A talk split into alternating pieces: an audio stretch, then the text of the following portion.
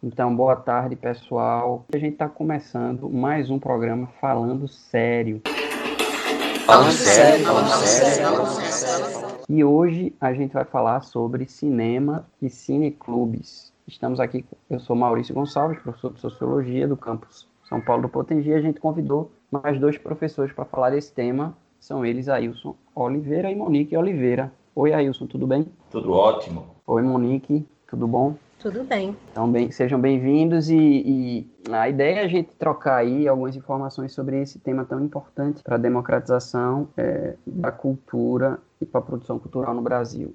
Eu queria começar perguntando a você, Monique, quais são as semelhanças e diferenças que você vê no cinema, a importância do cinema e dos cineclubes para um, uma política nacional, uma política cultural de, de democratização do acesso à cultura para as pessoas e, e para as camadas mais populares do Brasil. Como é que você vê isso, Monique? É, cinema e cineclube, né, cineclubismo. O cinema, ele, ele tem a ver com a questão do, do circuito, né, do circuito comercial. Hoje a gente vê grandes lançamentos e uma das questões da, do cinema é mesmo a questão dessa indústria cultural. Né? O cineclubismo ele abre oportunidades de acesso democrático, né? uma vez que a gente não tem um grande número de salas de cinema no Brasil. A história do cinema ela começa no final do século XIX, né? E no século XX o cinema ele vai crescendo, é, chegando a a construção de salas específicas para essa arte, tanto que é chamada de, da sétima arte. Então, o cinema ele tem a ver com a questão de circuito, né? circuito de uma produção, e especialmente no, no, século XX, já no final do século XX, a gente vê uma ascensão do cinema dentro de uma indústria cultural. O cineclubismo, ele é uma prática mais voltada para o coletivo, no sentido de construir apreciadores da arte cinematográfica uma forma de olhar diferente, né? Muitas vezes o cineclubismo ele se afasta da ideia desse circuito comercial e busca-se o, o debate a partir das produções. Então, o cineclubismo ele abre mais para a questão de um acesso no sentido de, de construir uma prática de ver o cinema com um olhar mais diferenciado e não apenas comercial. E você, Ailson? Queria complementar, acha que tem algum elemento, é isso mesmo? O que, é que você acha dessa questão aí relacionada ao cinema e aos cineclubes? É, eu concordo com o Monique. É, o cinema está muito voltado para o mainstream, né? Para as grandes produções, é, enquanto no, no cineclube né, existe uma, uma tentativa de conseguir um público que muitas vezes, às vezes não tem acesso ao cinema, né, às grandes produções, e também é, produções alternativas. Eu vou só citar um, um, um exemplo. É, existe um café, aliás, existe um café que infelizmente por conta da pandemia é, foi fechado, um, um, café chamado Mahalila, né, que fica próximo ao, à universidade, que ele é, tinha uma proposta de fazer aos sábados um café filosófico. E muitas vezes nesse café filosófico eles exibiam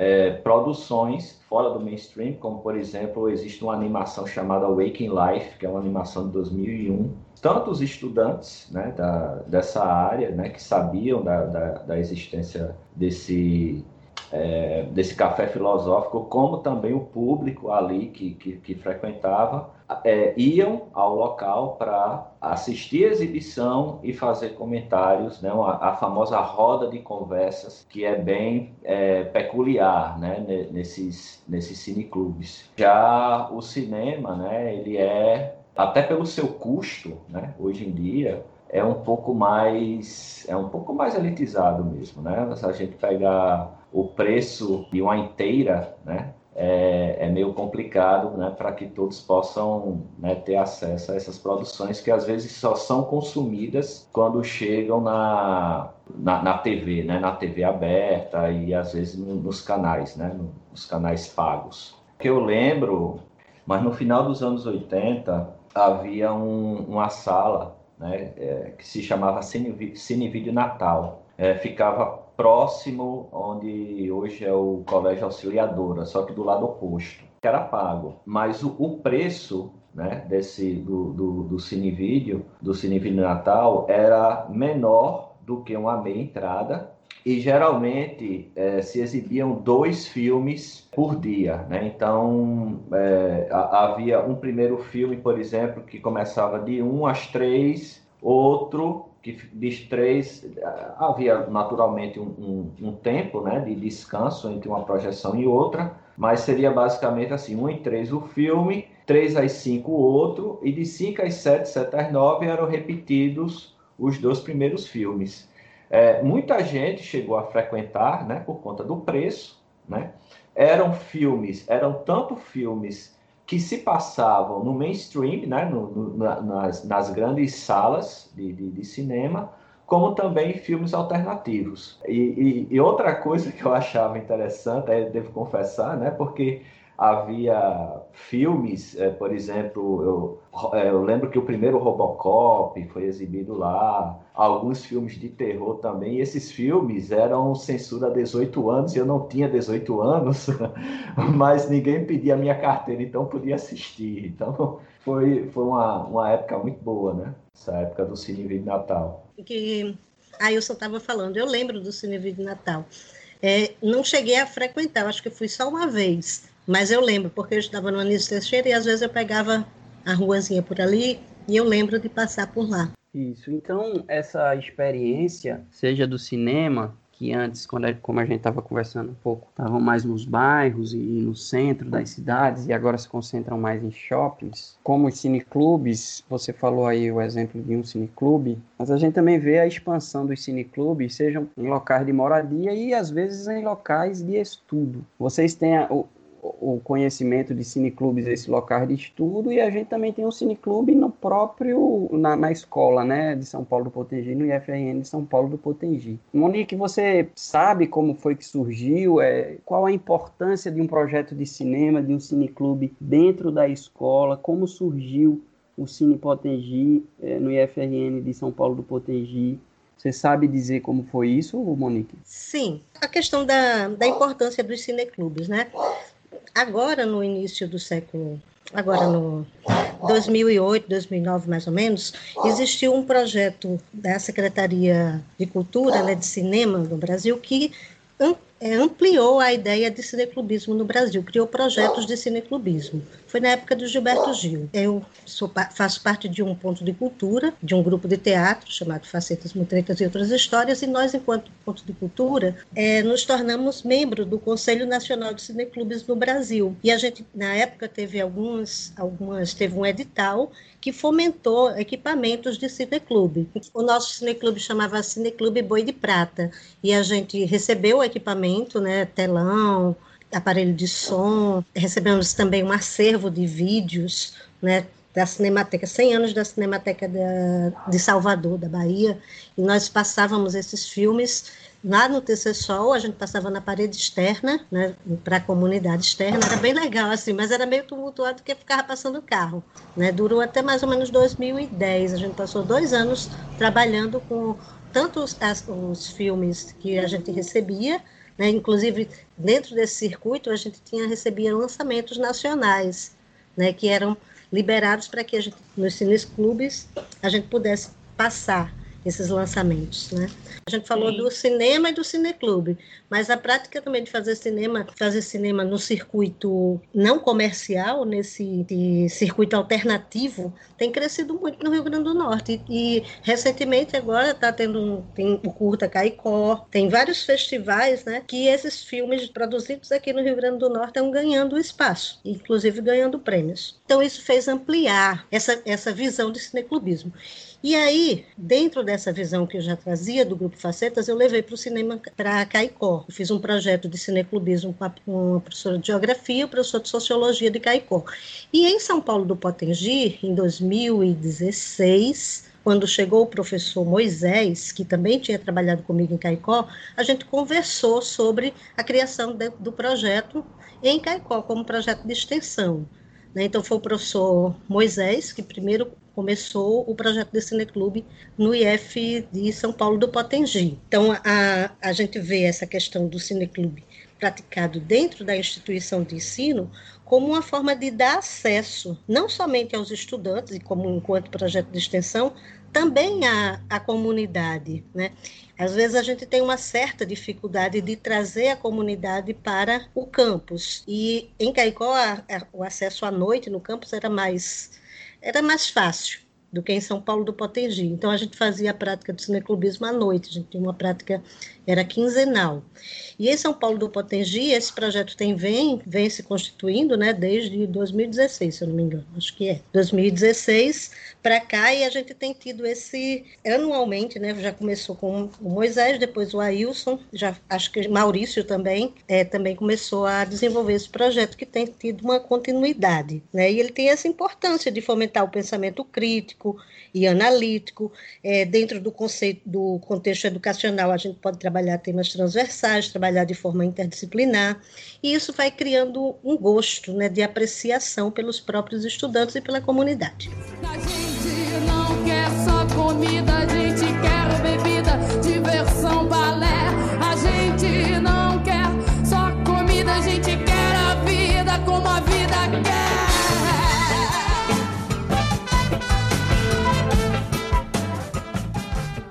E essa coisa que você falou, Monique, a gente até viu isso, né, Ailson? Porque às vezes a gente naturaliza certas coisas, como a prática de ir para o cinema, principalmente quem vai muito para cinema acaba naturalizando, mas existem estudantes que nunca foram a uma sala de cinema e a gente viu isso. A gente viu isso no, no ano passado, por exemplo, como acho que a gente ó, juntamos alguns professores e fomos para um shopping de Natal com uma com uma estudante que tinha ido para o cinema uma única vez, ela com 18 anos, e outra que nunca tinha ido. Então, essa interiorização dos, dos institutos federais faz com que a gente perceba que o acesso ao cinema, é, a essa forma de produção artística, de fato, ela não é universalizada e desnaturaliza para a gente. Como é que, que você poderia ver isso também, aí, essa importância do cineclube no espaço escolar e como é que está nesse tempo de pandemia, né? Como é que está o Cine Potengi? Bem, é, como foi falado, né, a importância né, de ter um, um, projeto desse tipo na, na, na, escola, de um modo geral, e no nosso instituto, né, em, em, específico, ela é fundamental. Quando eu estava em Caicó, por exemplo, ou, aliás, quando eu estava em Macau, a professora, a professora Joilza, uma professora de, de, de português, né, que lecionava lá na época, ela chegou a levar algumas turmas também para um cinema, num shopping, em Natal. E muitos alunos dessas turmas né, não, não tinham tido oportunidade de entrar numa sala de cinema. O cinema ele tem essa questão é, ritualística. Né? Antigamente, ainda quando os cinemas não eram nos shoppings, né, a gente não ia especificamente como a gente vai hoje, né, para um shopping, ver o filme, depois ir para uma praça de alimentação, ver, ver as lojas. Né?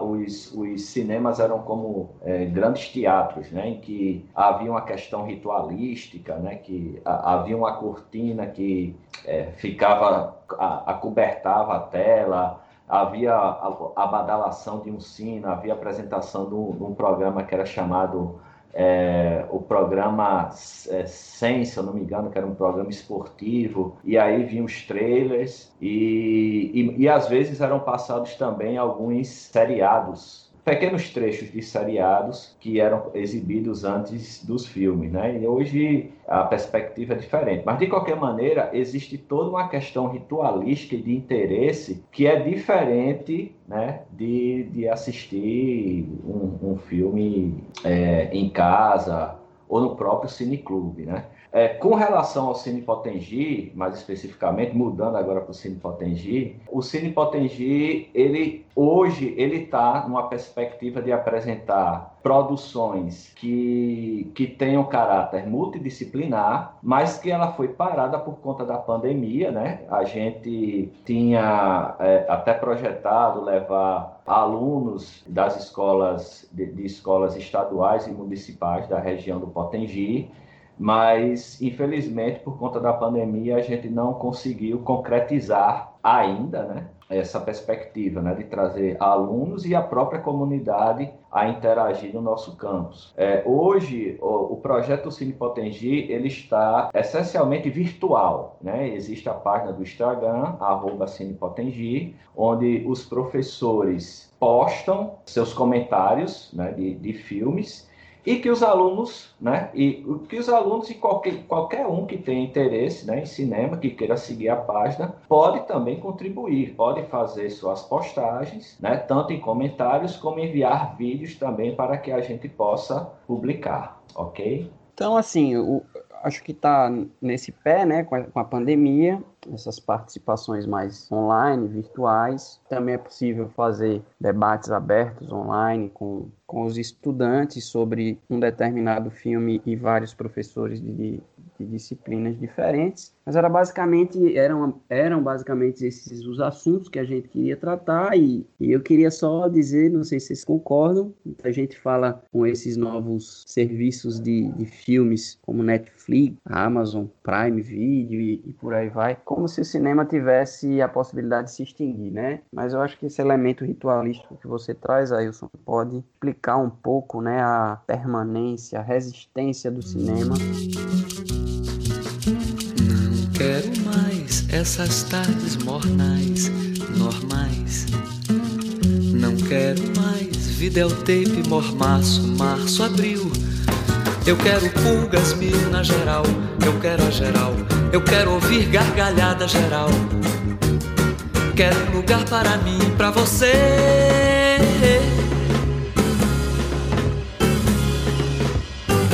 Na matinê do cinema Olímpia, do cinema matinê do cinema Olímpia, do cinema Olímpia e até mesmo dos cineclubes nesse cenário. Então, caso, caso vocês tenham alguma coisa a complementar, a trazer de novo, que o momento é agora para a gente iniciar e chegar ao fim do, deste programa. Vocês queriam complementar com mais algum assunto, algum tópico que a gente não abordou e que queiram enfatizar? Monique? É, só é, reforçar que a importância do cineclube é que ela abre uma perspectiva de debate. É diferente de você ir para o cinema e sair de lá. E às vezes você conversa com outra pessoa, mas na, no cineclube você é, amplia essa forma de olhar. Você desenvolve seu senso crítico, você né, fomenta a discussão a partir de um determinado tema que, que tem a ver com aquele filme que você assistiu. Então acaba o cineclubismo, a prática cineclubista, eu tenho muito carinho por ela, exatamente por essa aproximação, esse contato entre as pessoas.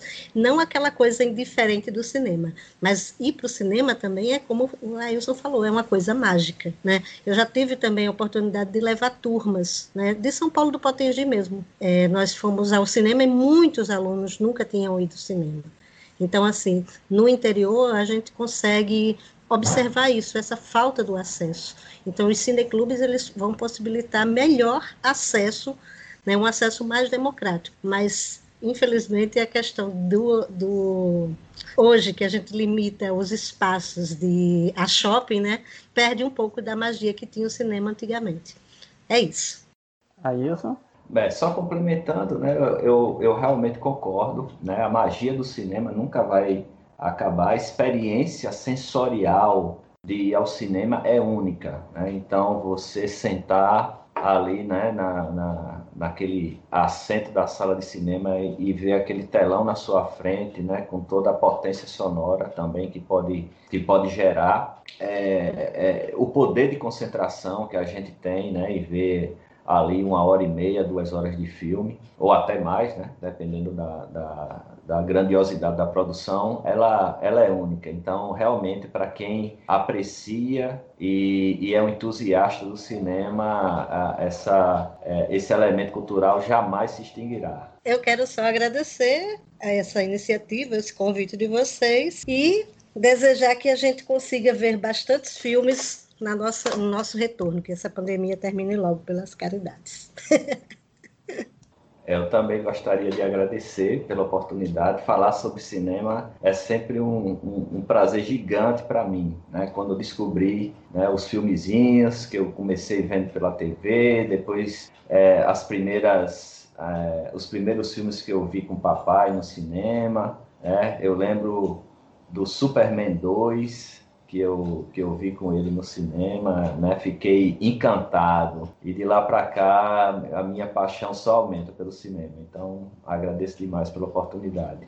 Interessante prestar a homenagem, né? Já que o, o podcast é sobre cinema, a gente não deixar de mencionar o ator Chadwick Boseman, né, pela, pelo seu trabalho no Pantera Negra e em outros trabalhos, né, eu, eu, eu vi o destacamento é, Blood, né, fiz até um, um, comentário sobre, sobre esse filme no Cine Potengi e é fenomenal, né, então é um ator que vai além, né, é um, um ator que vai além do herói que ele interpretou. Isso também tem a participação dele no James Brown, na cinebiografia, né? Também um trabalho muito bom essa temática racial. Ele era, me parece, bem engajado e tinha consciência da força do cinema. Tá bem. Então, queria agradecer a presença de Ailson e de Monique neste quinto programa do podcast Falando Sério. Falando sério, falando sério, falando sério. Você tem sede de quê? Você tem fome de quê? A gente não quer